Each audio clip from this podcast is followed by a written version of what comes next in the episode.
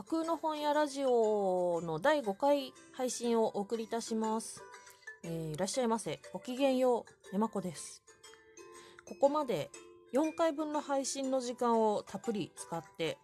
えー自己紹介、業務連絡、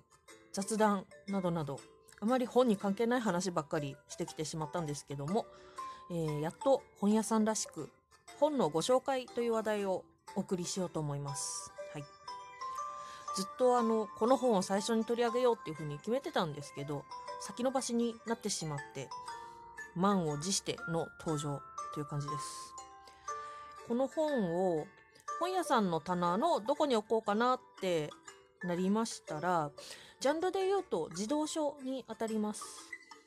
児童書もさらにその中でいくつか分かれていて、まず絵本、それから児童読み物、あとドリルとかワークブックみたいなものとかがあります。で、その中では児童読み物かなっていう本です。で児童読み物っていうのも、例えばあの、絵本は絵が主体で時々文章が入ったり、見開きで片方のページが文章、もう片方のページが絵みたいな作りになってます。で、それと違って、あの、文章が主体になっていて、時々挿絵があったり、まるっきり挿絵ないのもあると思いますけど、それが児童読み物っていうふうに読んでます。多分あの、小学校、中高学年くらいからが対象の小説の本っていう感じです。えーと、例えば岩波書店の箱入りの児童書、あの、ミハエル・エンデのモモとか、ゲド戦記とかが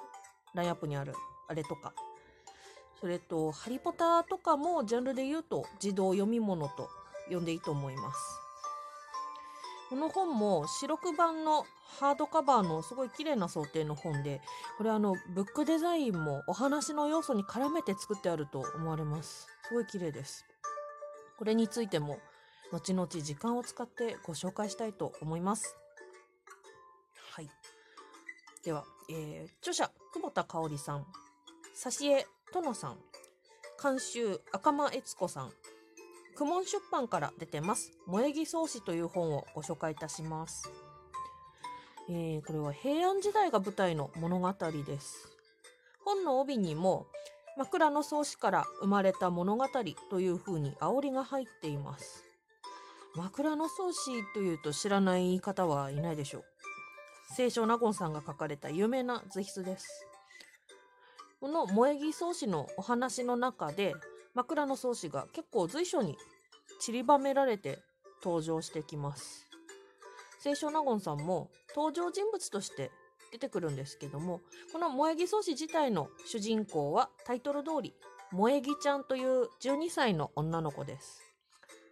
彼女と清少納言さんとの間に、あの、あんまり親しい感じの関わりはないんですけど、出会いがまああって、で、萌木ちゃんがお仕事の役割を果たしたりとか、そういう小さな関わりの積み重ねがあるんですけども、そうやって、あのー、清少納言という人が枕草子を執筆しているという場所に近いところで過ごすことで、萌木ちゃんはこれまでに縁遠かった紙と文字で伝える文化に触れていくことになります。あの、彼女は物語当初では文字の読み書きっていうのができないような子なので、多分この時代は教育っていうのはそういう感じなんでしょうね。はい。で、この後、でも結構大変な目にあって、苦労が続くっていうようなお話です。はい。これですね、あの、この時代の政治の状態とか、時代背景みたいなものが、登場人物たちにこう影響してる、翻弄されてるっていうようなことが、お話を通して物語を透かしてうっすら見えてきます。これはあの作中でも人物相関図とか、今日の都の代理、大代理の構成、どの位置にどういう場所があるっていうようなことが、ちょっと図が入ってて、あの平安時代の都の様子っていうのが目で見て、図を見てわかるようになっています。この辺りの作りはあのとても親切です。この時代は帝を筆頭に、まあ、偉い人の方で言うと貴族がいて、結構はっきりした身分差があります。それが描かれています。そういうあの尊い人たちにお仕えする人たちがいてお世話する人たちがいてさらにその下に庶民の皆さんがいて帝たちの暮らしている代理それを囲む大代理の外に広がってる都の裾野にこう住んでるっていうようなそういう感じです。その身分差によって起きる出来事が結構辛いものが多く庶民の皆さんにはもうどうすることもできないような理不尽なことっていうのは結構あるんですけど主人公の萌木ちゃんはもうあのお話の初っ端からそういう目に遭っています、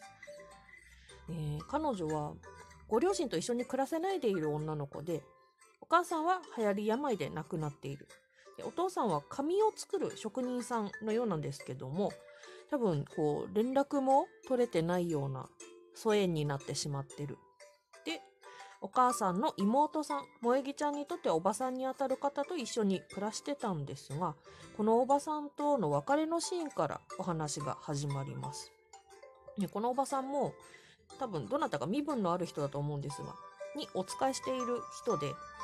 このご主人様がちょっと遠国に旅立たなければならなくなった。で、連れてく召使いにおばさんも選ばれてしまったんですね。萌木ちゃんを一緒には連れてけないっていうことになったので、若干12歳の彼女が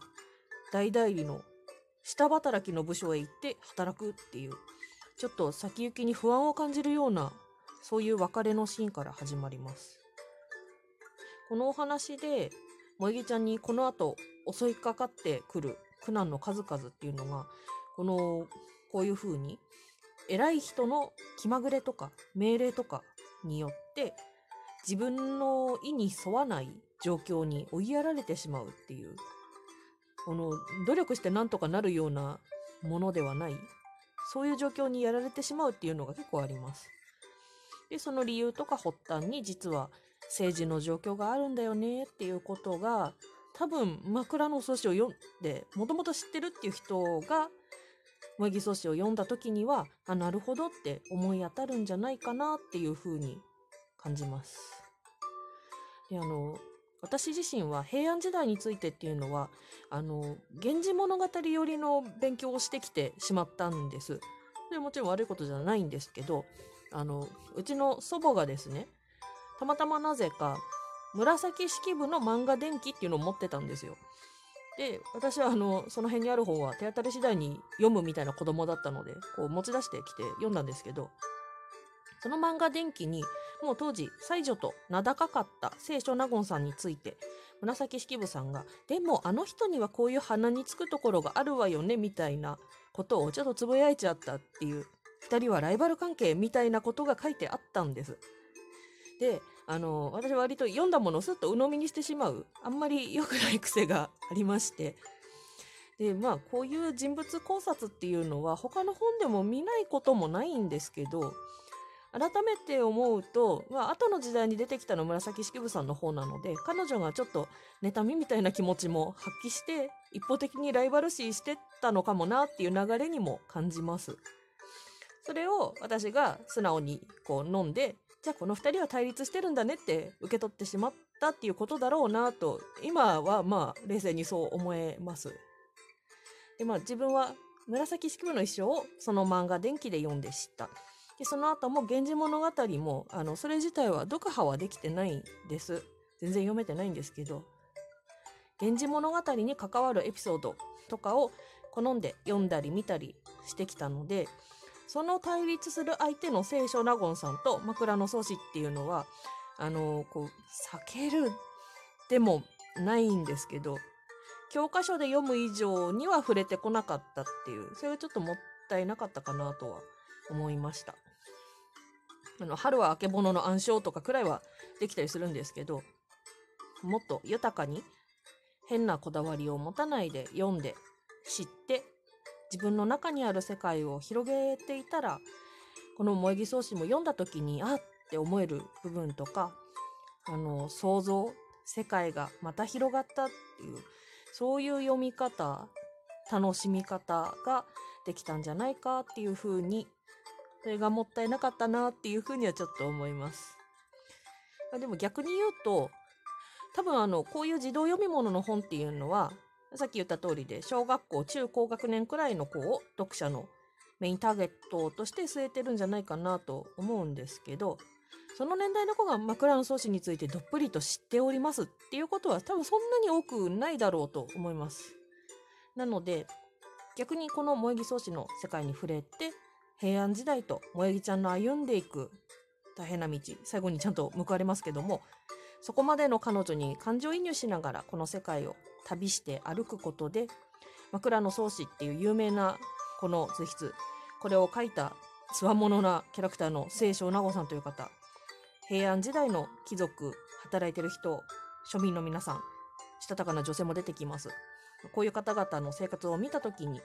この平安時代の世界っていうものに興味を持って、古典の方に親しんでいくっていうことが起きるかもしれない。また、あの、古典に触れる機会があった時に、あの、変なアレルギーとか身構えを持たずに入っていけるかもしれない。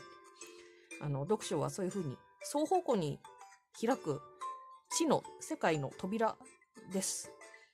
そういう連鎖が広がっていくっていうのは、読書のあの大きな楽しみの一つだと思ってます。そういうふうに、こう、何かのきっかけになってくれたら素敵だよなと思って読んでました。はい。では、第1回のご紹介をここで終わります。まだ続きがあります。あの、物語の大事なキーアイテムにまだ触れてないので、これからまた取り上げていきたいと思いますので、ぜひお楽しみに。では、続く